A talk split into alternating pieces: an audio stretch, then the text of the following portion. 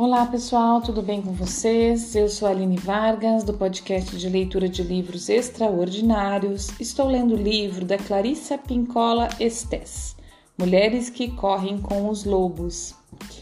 É, vamos dar continuidade ao conto Os Sapatinhos Vermelhos, certo? Que a gente fez no último episódio, um pedaço, né? Lemos no último episódio um pedaço.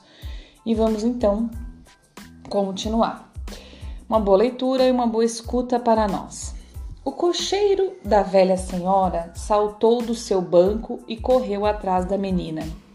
Ele a segurou e a trouxe de volta para a carruagem, mas os pés da menina, mas os pés da menina, nos sapatos vermelhos, continuavam a dançar no ar como se ainda estivessem no chão.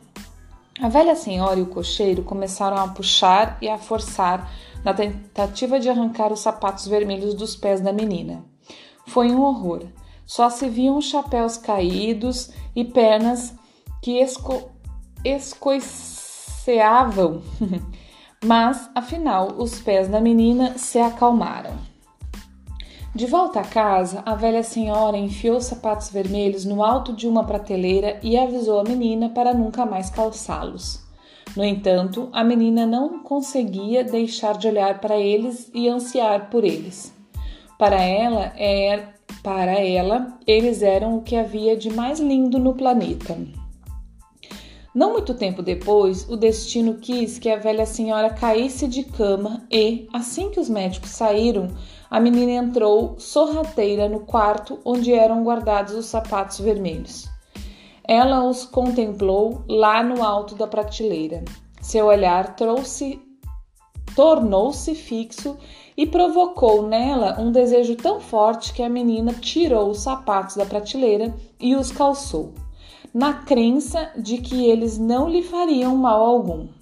Só que, no instante em que eles tocaram seus calcanhares e seus dedos, ela foi dominada pelo impulso de dançar e saiu dançando porta fora e escada abaixo. Primeiro uma primeiro uma gavota, depois uma sardaz e em seguida giros arrojados de valsa em rápida sucessão. A menina estava num momento de glória e não percebeu que enfrentava dificuldades até dificuldades até que teve vontade de dançar para a esquerda e os sapatos insistiram em dançar para a direita. Quando ela queria dançar em círculos, os sapatos teimavam em seguir em linha reta. E, como eram os sapatos que comandavam a menina, em vez do contrário, eles a fizeram dançar estrada abaixo, atravessar os campos enlameados e penetrar na floresta soturna e sombria. Ali, encostado numa árvore, estava o velho soldado de barba ruiva, com, a, com o braço na tipóia e usando sua jaqueta curta. Puxa, disse ele, que belas sapatilhas! Apavorada, a menina tentou tirar os sapatos, mas por muito mais que puxaste,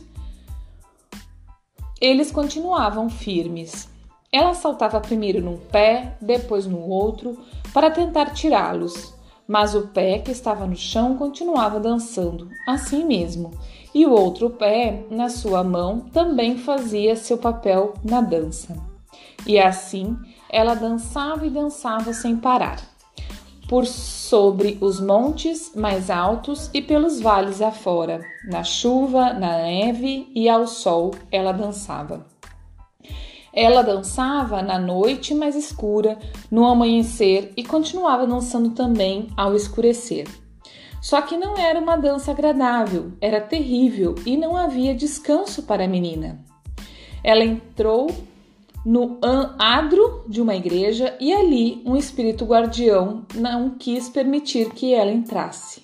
Você irá dançar com seus sapatos vermelhos, proclamou o espírito até que fique como uma alma penada, como um fantasma, até que sua pele pareça suspensa nos ossos, até que não sobre nada de você a não ser estranha, entranhas dançando.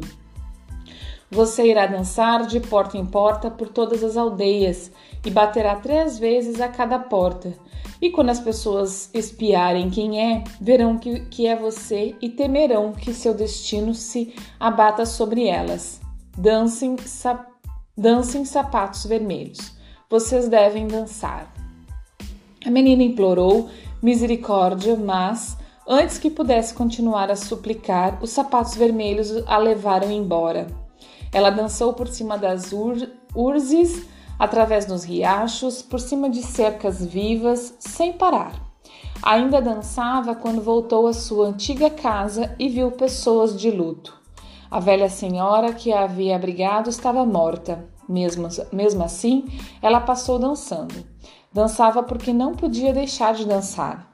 Totalmente exausta e apavorada, ela entrou dançando numa floresta onde morava o carrasco da cidade. E o machado na parede começou a tremer assim que pressentiu que ela se aproximava. Por favor, por favor, implorou ela ao carrasco quando passou pela sua porta. Por favor, corte fora meus sapatos para me livrar desse destino horrível. O carrasco cortou fora as tiras dos sapatos vermelhos com o machado, mas os sapatos não se soltaram dos pés da menina. Ela se lamentou, então, dizendo que sua vida não valia mesmo nada e que ele deveria amputar-lhe os pés. Foi o que ele fez. Com isso, os sapatos vermelhos com os pés neles continuaram dançando floresta fora e morro acima até desaparecerem. A menina era agora uma pobre aleijada e teve de descobrir um jeito de sobreviver no mundo trabalhando como criada e nunca mais anunciou, ansiou por sapatos vermelhos. Então, agora acabou a história, né? O conto, e nós vamos começar num subtítulo a perda brutal nos contos de fadas. E mais que razoável, é mais do que razoável que se pergunte por que motivo os contos de fadas têm finais tão brutais. Trata-se de um fenômeno encontrado por toda parte nas mitologias e no folclore. O horripilante fecho dessa história é típico dos finais de histórias de fadas nas quais a protagonista espiritual é incapaz de completar um esforço de transformação. Em termos psicológicos, o episódio brutal comunica uma verdade psíquica imperiosa. Essa verdade é tão urgente e, no entanto, tão fácil de ser descartada quando dizemos ah, sim, é, entendo. E seguimos mesmo assim, na direção da nossa ruína que é improvável que prestemos atenção ao aviso se ele for expresso em termos mais leves. No mundo tecnológico moderno, os episódios brutais nos contos de fada foram substituídos por imagens nos comerciais de televisão, como, por exemplo, aquelas que mostram uma fotografia de uma família com um dos membros eliminado e com um rastro de sangue cobrindo a fotografia, para mostrar o que acontece quando a pessoa dirige alcoolizada. Ou aquelas imagens que tentam convencer as pessoas a não usarem drogas ilícitas, mostrando um ovo a borbulhar numa frigideira e salientando que é isso que ocorre com o cérebro submetido a drogas. A imagem brutal é um velho resultado para fazer com que o selfie emotivo preste atenção a uma mensagem muito séria. A verdade psicológica na história dos sapatinhos vermelhos é a de que a vida expressiva da mulher pode ser sondada, ameaçada, roubada ou seduzida, a não ser que ela se mantenha fiel à sua alegria básica e ao seu valor selvagem, ou que os resgate. A história chama nossa atenção para armadilhas e venenos com os quais nos envolvemos com excessiva facilidade quando estamos sem a proteção da alma selvagem. Sem uma firme part... Desculpa, participação da natureza selvagem, a mulher definha e cai numa obsessão pelo que a faça se sentir melhor pelo que a deixe em paz e por qualquer um que a ame, pelo amor de Deus. Quando está esfaimada, a mulher aceita qualquer substituto que lhe seja oferecido, incluindo-se aqueles que, como os placebos, não fazem absolutamente nada por ela e os que são destrutivos e perigosos, que a fazem gastar seu tempo a seu talento e seu talento de modo revoltante ou que expõe sua vida a perigos físicos. Trata-se de uma fome da alma que leva a mulher a optar por aquilo que a fará sa sair dançando descontrolada e a levará também perto demais da porta do carrasco. Portanto, para podermos compreender essa história com maior profundidade, precisamos ver como uma mulher pode se perder de forma tão dramática ao perder sua vida selvagem e instintual. O jeito de nos mantermos fiéis ao que temos, o jeito de descobrir o caminho de volta ao feminino selvagem, está em ver os erros que pode cometer uma mulher presa numa armadilha dessas. Só então podemos voltar atrás para consertar os estragos. Só então podemos ter uma reunião. Como veremos, a perda dos sapatos vermelhos, feitos à mão, representa a perda da vitalidade passional e da vida que a própria mulher projetou para si, aliadas à, aliadas à adoção de uma vida domesticada em excesso.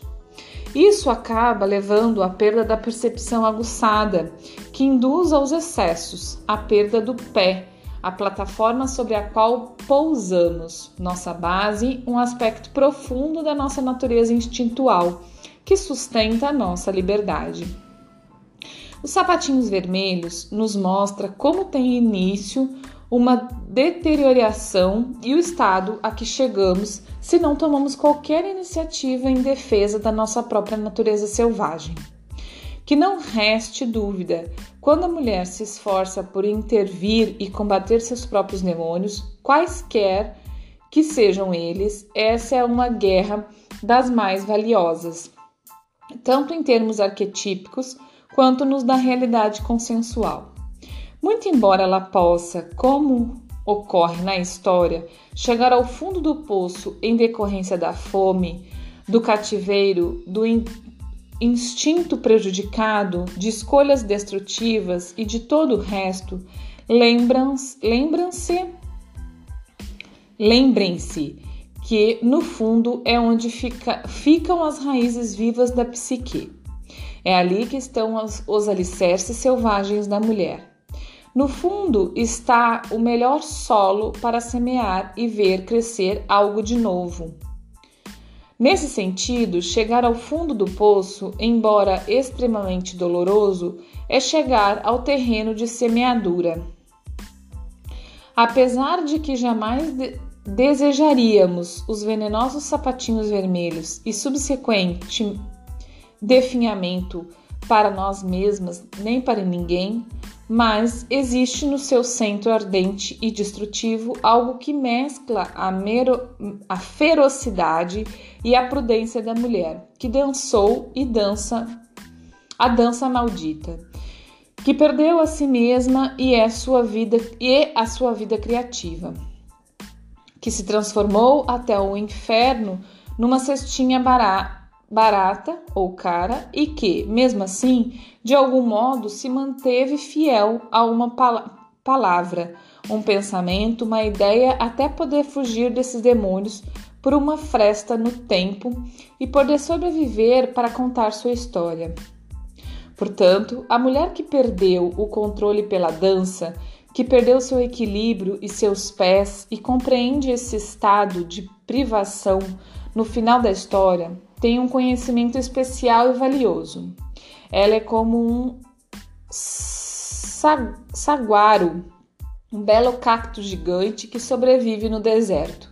Esses cactos podem ser perfurados por muitos tiros, podem ser entalhados, derrubados, pisoteados e ainda assim sobrevivem.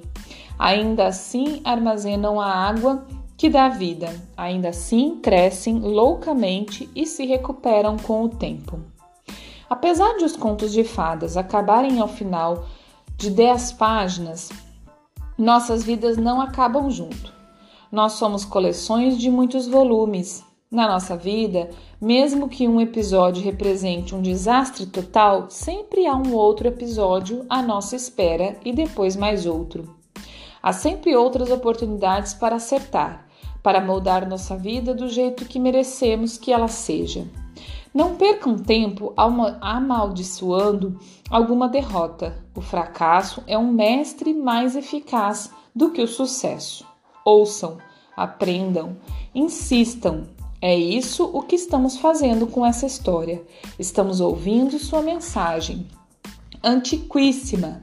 Estamos aprendendo lições sobre modelos deteriorantes para podermos prosseguir com a força de quem sabe pressentir as armadilhas, arapucas e iscas antes que nos defrontamos com elas, ou de, um, ou de, ou de com elas nos envolvermos. Comecemos a destrinchar essa significativa história, compreendendo o que acontece quando a vida que mais valorizamos não importa a impressão que ela cause nos outros. A vida que mais amamos é desvalorizada e reduzida a cinzas. Vou ler de novo esse final aqui. Comecemos a destrinchar essa significativa história compreendendo o que acontece quando a vida, o que acontece quando a vida que mais valorizamos, não importa a impressão que ela cause nos outros, a vida que mais amamos é desvalorizada e reduzida a cinzas. Então, pessoal, terminamos aqui esse subtítulo, já estamos no nosso tempo. No próximo episódio, vamos começar o subtítulo Os Sapatinhos Vermelhos Feitos à Mão, certo? Eu acho que nós temos uma, aqui uma excelente mensagem para pensarmos sobre elas, tá? E é por isso, justamente por isso, gente, porque eu acho que essas mensagens são muito profundas necessitam de muita reflexão, necessitam da fala, da escuta, necessitam mesmo assim mergulhar nesses, nessas reflexões. Esse livro é, é, ele merece e nós merecemos nos entregar a este livro que eu desenvolvi um outro projeto além deste da leitura somente. Eu acho que aqui a leitura somente, nessa distância que o podcast né, nos impõe, eu simplesmente leio. É, vocês vão escutar depois da leitura do, do o, a gravação do podcast. Vocês não conseguem na hora que você está escutando você me falar quais são as suas dúvidas depois, o que que aquilo te incomodou, o que que te trouxe de clareza, o que que aonde, sabe? Então, por isso eu fiz um outro projeto com este livro, porque eu sempre, desde que eu comecei a ler esse livro aqui no podcast, eu sinto necessidade de aprofundamento dele, tanto meu quanto das pessoas que, que têm interesse. Então, este outro projeto é um projeto de leitura ao vivo pelo Zoom, né? E além disso, é um grupo de, de, terapia, né? Porque além de eu fazer a leitura, eu vou comentar e vou dar espaço para as pessoas comentarem, perguntarem, argumentarem, contarem os seus dilemas é, emocionais, né? Os seus dilemas psíquicos diante do que foi lido, né, em relação ao assunto que foi lido, o que que aquilo, aquilo que foi lido trouxe dentro da sua vida psicológica, né, dentro da, da sua psique. É, e mais do que isso ainda, neste projeto a pessoa vai ter direito a uma terapia individual por mês.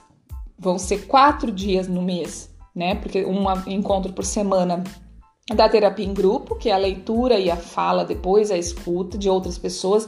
Outra coisa muito interessante desse grupo também é você escutar outras pessoas, outras interpretações, né? Outras colocações da vida, outros exemplos. Isso é muito bom. E depois um encontro por mês para que você, né, que estiver participando, é, coloque o seu, a, a, os seus pontos que não foi possível trazer no grupo, que você não se sentiu à vontade de trazer no grupo. Então vai ser só eu, né, como psicanalista, e a pessoa que está participando no encontro individual, também pelo Zoom.